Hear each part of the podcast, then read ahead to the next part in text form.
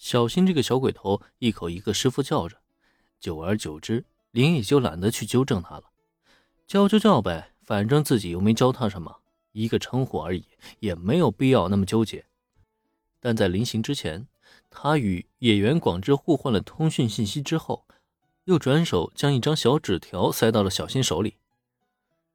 啊，这上面是我电话，如果以后遇到什么麻烦，可以打这个电话跟我联络。这个小纸条上写着同样是林恩的电话号码。为什么林恩会特意将自己号码交给小新呢？那是因为他很清楚 B 级美食节召开在即，眼前这个古灵精怪的小鬼头肯定会不甘寂寞，带着他的小伙伴们出来搞事情。毕竟本来就是剧场版的原剧情嘛。反正林恩并不觉得野原夫妻的阻止就能让这个小家伙停止前进的脚步。既然如此的话，索性不如给他上一道保险。如果真遇到什么意外的话，或许还可以通过电话保持联络，到时候也能好出面帮忙。当然了，最好的结果还是这个小鬼头啊，别惹事儿，安安分分的待在家里。这一次的 B 级美食节可不会像原剧情中那般简单轻松的迎来皆大欢喜的结局啊！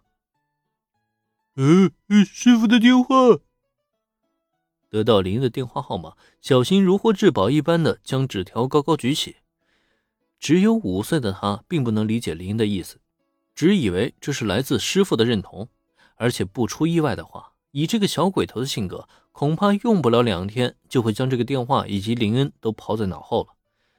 毕竟师傅也只是师傅而已，哪有漂亮的大姐姐香啊？太好了呢，小新，得到了师傅的电话。事实上，野原夫妻对于林恩的举动也未曾多想，只是普通人家的他们，又有什么麻烦是需要向林恩求助帮忙的呀？看到这一幕，他们也只是当林恩在安抚自家儿子。至少在得到了电话号码后的小新，已经忘了去抱人家大腿，舍不得走。那么，祝大家一路顺风了。虽然只是经过了短短一天时间交集，野原一家还是给林恩留下了深刻的印象。当然，这其中肯定不乏穿越前就对这一家子有好感的加成。但看到一如他印象中那般的野原一家，林恩还是很高兴能够产生这般的一次相遇。毕竟不管怎么说，这一家子都代表了他曾经的青春。只可惜，短暂的相处过后，终究还是要迎来离别的。那么，在送走了野原一家之后，好了，咱们接下来也要赶快返回东京了。因为答应了致谢先左卫门，今天要与惠里奈一起到 B 级美食节出摊儿，所以接下来也没有时间再在埼玉县逗留，必须要尽快的返回东京。更何况还有柯南那家伙急于帮负责熊三脱罪，找出真正的凶手。原子也需要联合姐姐一起，尽快让父母解除铃木家与负责家的婚约。时间紧，任务重，不好再耽搁了。那么我就和姐姐先走了。林恩、小兰，你们就等我的好消息吧。有罗贝尔特开车，一路上畅通无阻。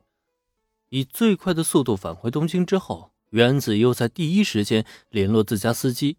并且信心满满，带着姐姐一起准备展开一场母慈子孝的摊牌恐吓。等到铃木家司机驾车离开，小兰，你要不要跟我一起去参加美食节？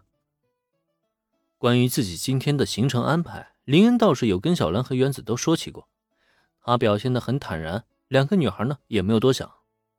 尤其林恩现在还能邀请小兰一起去参加美食节。自然也就更代表了他与智切惠里奈之间不会发生什么。说实话，对于林恩的提议，小兰是有些心动的。只可惜啊，心动之余，她还是摇了摇头。我就不去了，等把杨他们送回家，我想去找妈妈聊一聊。